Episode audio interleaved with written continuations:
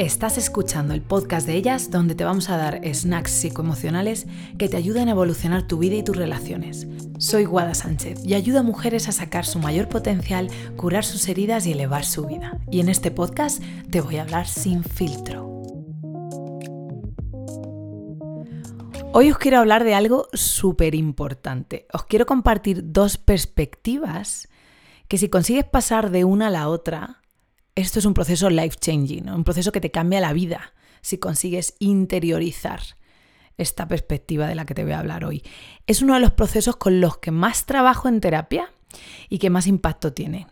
Y para empezar, te voy a compartir la perspectiva limitante, aquella que es el caldo de cultivo para, de hecho, enfermedades mentales. Y luego te hablaré de la perspectiva empoderadora. Si tienes la perspectiva limitante, es muy probable que tiendas a tener más conflictos, más ansiedad y una mayor tendencia a tener estados de ánimo depresivos y en general una mayor indefensión. Se ha visto mucho en investigación que la indefensión está relacionada a la depresión. Así que vamos para allá. Primero vamos a hablar de la perspectiva limitante. Esta perspectiva es la que toma tu mente cuando hay algo que los demás hacen que te duele, que los demás o que algo que pasa ahí fuera que te afecta a ti negativamente. Te voy a poner un ejemplo muy concreto dentro del contexto relacional. Estás hablando con tu pareja, le has pedido por favor que cuando le escribas, que no tarde tanto en responderte, que no te dejen visto, que no tarde, que te molesta. No profundiza mucho en la conversación ni en el tema y simplemente se lo pides. Y tu pareja, cuando le escribes, tarda en responderte de nuevo, a pesar de lo que le has dicho.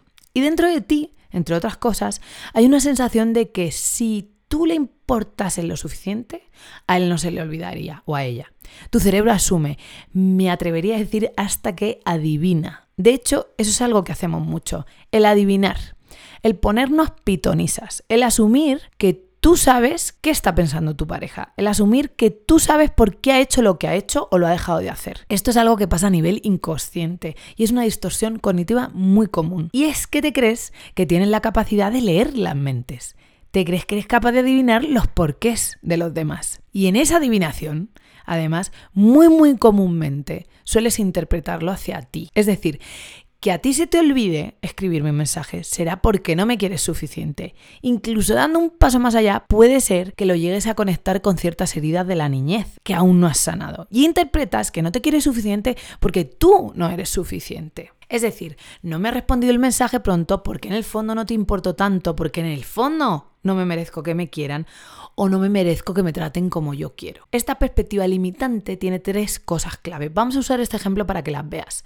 La primera, ya la hemos hablado, la de inventarse o llámale adivinar. Es decir, asumo, adivino lo que estás pensando y lo interpreto como una realidad absoluta. Lo creas en tu mente y te crees que es una verdad. La segunda es que la interpretación que haces la llevas al terreno de lo personal. Es decir, tu falta de, de tu pareja, su falta de responder pronto, de ser organizado, de prestar atención, tiene que ver con mi falta de, con mi falta de valor. Conectas lo que tu pareja ha hecho con lo que tú vales. Que mi pareja haga X o Y en realidad tiene que ver con que yo soy X o Y. Que mi pareja me ha respondido o no, en realidad tiene que ver con el valor que yo tengo. Todo esto pasa a nivel inconsciente, obviamente. A menudo esto tiende a estar muy ligado con esa sensación de no ser suficiente, de que no me quieran suficiente, de que no estoy siendo vista, de que no estoy siendo considerada, de que no estás siendo valorada, de que no estás siendo respetada.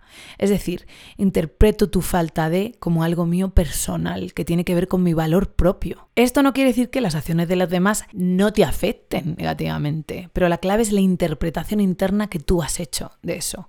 No estoy negando tu mundo emocional para nada. El que te siente mejor o peor ese mensaje o esa falta de mensaje es natural, es normal. Lo tóxico, lo dañino es cómo lo interpretas. ¿Y qué verdades absolutas o conclusiones sacas tú de eso que alimentan tal vez otras creencias limitantes que tienes sobre ti misma? Y a menudo esto sucede en respuesta a una emoción incómoda, negativa, conflictiva. Esa emoción negativa que en realidad es una emoción normal. Es normal que si tardan en mandarte un mensaje tú te sientas un poco inquieta. No serías humana si no tuvieras respuesta ante eso. Lo que está en el core de esto, en el núcleo, es la parte de gestión emocional. Llega esa emoción que me duele, que puede ser una emoción de, de, rechazo, de inquietud, de duda, que es normal y es natural, y tú la interpretas, la traduces. Dentro de nosotras traducimos constantemente el lenguaje emocional al lenguaje verbal. O sea, llegan nuestras emociones y las traducimos. Y tú las traduces, traduces esas emociones a que hay algo mal en ti es decir, no me respondes a tiempo, a mí eso me da ansiedad o tranquilidad y nacida y interpretando esa intranquilidad por esas emociones negativas, intento hacer sentido de la situación y lo intento hacer de manera inconsciente y la interpreto como que lo que tú has hecho tiene que ver con que yo no soy suficiente. ¿Ves el enredo interno que hay ahí? Cuyo origen son emociones negativas que no eres capaz de gestionar en respuesta a algo que hace otra persona. Entonces, el segundo punto de esta perspectiva limitante es que personalizas la situación que hace el otro.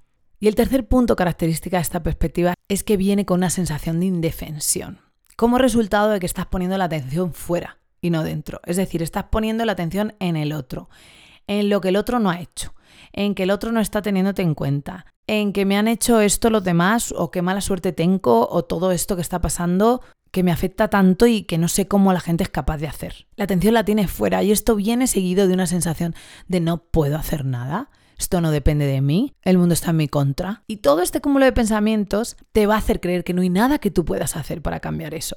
Y esto es la simiente para los estados depresivos. De hecho, hay muchos experimentos que desafortunadamente se hicieron con animales hace unos años, pero de los cuales se sacaron conclusiones muy poderosas. Entre otras, es que es esa sensación de indefensión la que lleva a la depresión y a otros trastornos mentales. Si tiendes a tener esa sensación de que los otros, de que los demás, de que me siento atacada, de que todo lo que hacen los demás me afecta y yo no puedo hacer nada, te súper aconsejo que vayas a terapia. Porque si ves la vida desde ese lugar, debes estar sufriendo muchísimo. De hecho, nosotras trabajamos con mujeres en nuestro programa Transforma. Tienes toda la info en la descripción de este podcast. En ayudarles a cambiar esas perspectivas que las frenan, que las limitan, que las llevan a lugares dolorosos por perspectivas sanas. Y es precisamente ahora que te voy a hablar del otro lado, de la perspectiva poderosa, la que te va a empoderar en vez de limitarte. Esta perspectiva la voy a definir con los mismos puntos de la otra. Son tres lugares mentales, tres sillas mentales en las que te puedes sentar para interpretar las acciones de los otros y las situaciones desde otra manera. La primera es no ser pitonisa. Tienes que cambiarte el traje de pitonisa por un traje de científica. Las científicas no afirman nada de lo que no tengan pruebas. Empieza a cuestionar tus conclusiones y a demostrarlas, a no asumir nada del otro sin que lo sepas o lo preguntes. Cuando te vengan esos pensamientos, comunícalos Asegúrate de que tus sospechas son ciertas. No asumas como verdad nada que no sepas. Háblalo, pregunta. Los traumas que puede ser que hayas tenido de pequeñita, las experiencias traumáticas, puede ser que hagan que tu cerebro piense cosas de las cuales no tienes control. Puede ser que el primer pensamiento que te viene sea pitonisa y no lo puedas controlar. Pero es ahí donde tú tienes que tomar conciencia de él y después asegurarte, y esto sí puedes hacerlo, qué preguntas, qué hablas y qué no asumes. Es decir, compruebe y comunica antes de asumir. El segundo punto es no interpretar las acciones de los demás como algo tuyo. ¿Y cómo se hace esto? Pues usando la empatía y la compasión, que significa que tienes que entender el contexto del otro para poder entender si tiene que ver contigo o no. La gran mayoría de las veces las acciones de los otros no tienen nada que ver contigo. En mi caso, yo soy la que manda el mensaje tarde. Te he puesto un ejemplo que pasa en mi pareja y mi pareja se queja. No tiene nada que ver con él, tiene que ver con que tengo déficit de atención, con mi manera de estructurarme, con mi manera de procesar la información y mucho con mi atención. No tiene nada que ver con él. Pero para que él pueda entender esto, tiene que entender mi contexto, tiene que entender mi mente, tengo que explicarle mi mapa emocional, cómo yo funciono, para que él deje de interpretar que eso tiene que ver con él. Y puede ser que yo a veces no entienda ni mi mapa emocional. Por eso los conflictos en relaciones son tan importantes, porque son lugares donde crecemos. Hay a veces que el otro nos tiene que decir algo para que nosotros reflexionemos y conectemos con partes de nosotras y, avancemos en ese autoconocimiento. Conclusión, cuando te vengan los pensamientos negativos, pregunta, no asumas. Y también te puede ayudar a no personificar, ponerte en el lugar del otro. Pero no como si fueras tú, ponte en el lugar del otro como si fueras ellos. Y esto es difícil de hacer, es una habilidad, hay que desarrollarla. Y te animo a que empieces, porque te tienes que salir de ser tú. Ser los demás no es ser tú. Se habla mucho de ponerte en el zapato de la otra persona, pero yo creo que no hay que ponerse los zapatos de los demás.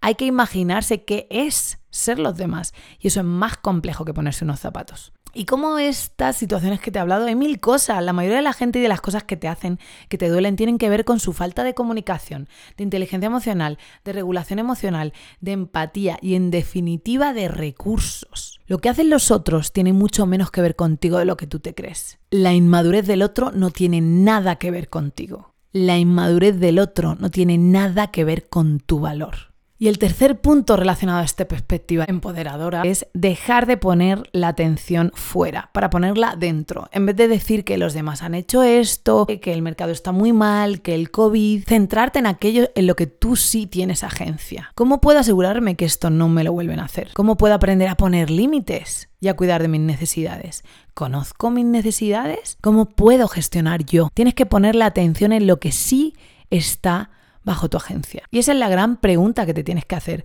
¿Cómo puedo aprender y pasar mucho más tiempo en ese lugar mental en el que estoy aprendiendo a quererme a mí misma y a gestionar mi mundo emocional? Si realizas este cambio de perspectiva a través de estos tres puntos, te va a ayudar a salir de esta perspectiva limitante, de la pitonisa víctima que cree que el mundo está contra ella, a la científica responsable que tiene la atención en aprender a quererse cada vez más y tener recursos. Si realizas estos cambios, te va a cambiar la vida pero así. Te animo a que investigues el trabajo que hacemos con mujeres porque es precisamente estos procesos por donde las llevamos y una guía en este proceso es clave para que lo realices de una manera rápida y efectiva. Te animo a que sigas cuestionándote a ti misma y aprendiendo a quererte y te doy mil, mil, mil, mil gracias de nuevo por estar un día más aquí conmigo y te veo la semana que viene con más snacks psicoemocionales sin filtro.